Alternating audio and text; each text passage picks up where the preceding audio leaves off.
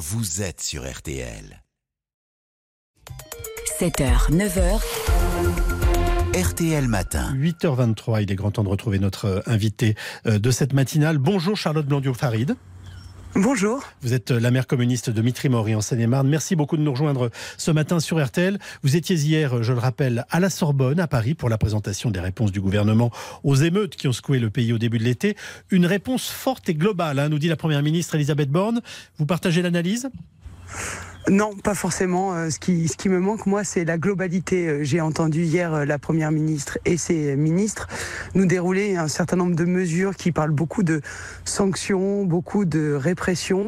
Et j'attendais, moi, une vision un peu plus globale, justement, qui, qui, qui, vise à, qui vise à apaiser la République et à faire République tous ensemble. et ce n'est pas ce que j'ai entendu. Pardonnez-moi de vous interrompre. Je, je vais vous redonner la parole sur ce que vous vouliez évoquer, mais on est d'accord, vous et moi, pour dire que les sanctions sont aussi nécessaire quand il y a euh, euh, des choses qu'il mérite. On est d'accord. Bien entendu, bien entendu, mais euh, il faut toujours tenir sur ses deux jambes.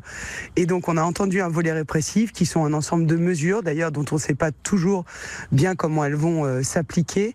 Et puis, il manque un, volet qui est de la vision, qui est aussi le, côté préventif, qui est aussi le côté éducatif, qui, à mon avis, prévient aussi du genre de, de période qu'on a pu malheureusement vivre en juin dernier.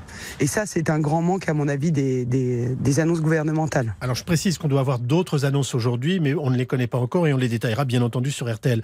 Votre Deux choses un peu différentes, puisque aujourd'hui c'est le CIV qui s'occupe aussi des villes politiques de la ville. Par exemple, ça n'est pas le cas de ma commune. Ah. Et on a vécu aussi des moments de tension également. Et donc moi j'étais sur un plan global qui concerne toute la nation et tous les territoires. C'est des, des choses un peu différentes, bien que les annonces d'aujourd'hui seront extrêmement importantes pour euh, ces villes qui travaillent au long cours sur euh, ces questions de, de carrière quartier prioritaire. Merci de cette euh, précision. Votre confrère Philippe Rio, qui est maire communiste comme vous de la ville de Grigny, dans l'Essonne, qualifie ces mesures de tièdes. Euh, il note néanmoins que cette réponse est bonne à prendre. Euh, vous, vous faites la même analyse? Écoutez, toutes les mesures sont bonnes à prendre, si tant est qu'elles s'appliquent demain, qu'elles puissent s'appliquer et qu'elles ne soient pas des effets d'annonce, qu'elles permettent euh, d'avoir euh, des, des, réponses et puis euh, des objectifs à atteindre. néanmoins, pour, pour nous, le compte n'y est pas tout à fait. On est quatre mois après les émeutes, on attendait quelque chose de plus ambitieux et qui réponde aussi à des demandes qu'on a depuis longtemps et singulièrement de police mieux formée et de proximité parce que c'est une chose qu'on demande excessivement et partout. Euh, et ça, cette réponse, on ne l'a pas eu.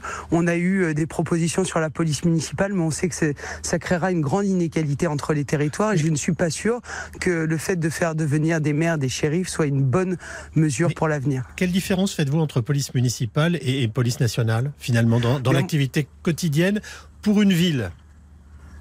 Il y, a, une chose très simple. Euh, la police nationale, c'est le pouvoir régalien.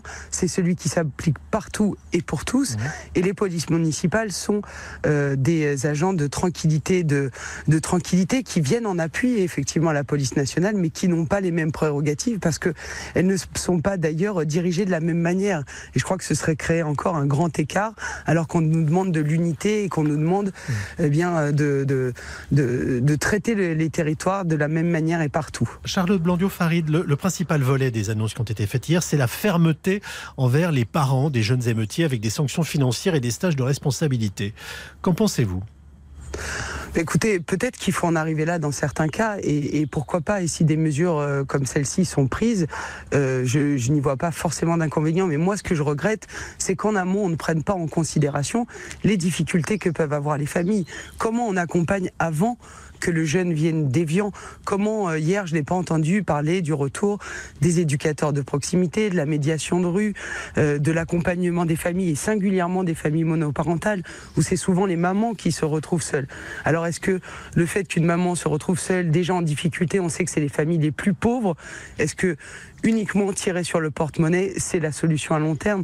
Je n'y crois pas vraiment. Ça peut être le cas dans, certains cas, il faut, le faire, mais comment on accompagne et quels sont les dispositifs de protection des familles et de protection des enfants avant, euh, d'en arriver là? Et ça, moi, je n'ai pas entendu hier. Vous êtes en train de nous dire qu'on ne va pas donner des leçons d'autorité à des mamans euh, souvent euh, seules qui élèvent leurs enfants et qui se lèvent à 4 heures du matin pour aller nettoyer nos bureaux il faut aussi leur donner, mais il faut aussi leur donner les moyens d'accompagner mieux. Et c'est pour ça qu'on dit qu'il y a le volet éducatif, le volet de l'école, qu'on a encore de trop nombreux enfants, collégiens, lycéens, qui n'ont pas de professeurs, que dans nos collèges et dans nos lycées, on n'a pas d'accompagnement euh, social, éducatif dans l'établissement, mais aussi en dehors, parce qu'on sait qu'on a un certain nombre d'élèves décrocheurs.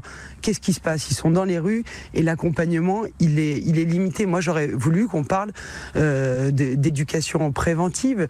On a vidé euh, les quartiers euh, de ces éducateurs qui étaient pourtant des éléments nécessaires pour faire le lien, pour toujours maintenir dans ce qu'on appelle, enfin voilà, les lois de la République, tout le monde. Et ça, c'est pour moi, à mon sens, l'absent de, ces annonces. Merci beaucoup Charlotte Blondio-Farid d'avoir pris la parole ce matin en direct sur RTL. Vous êtes maire de Mitry-Maury en Seine-et-Marne, je le rappelle. Très bonne journée.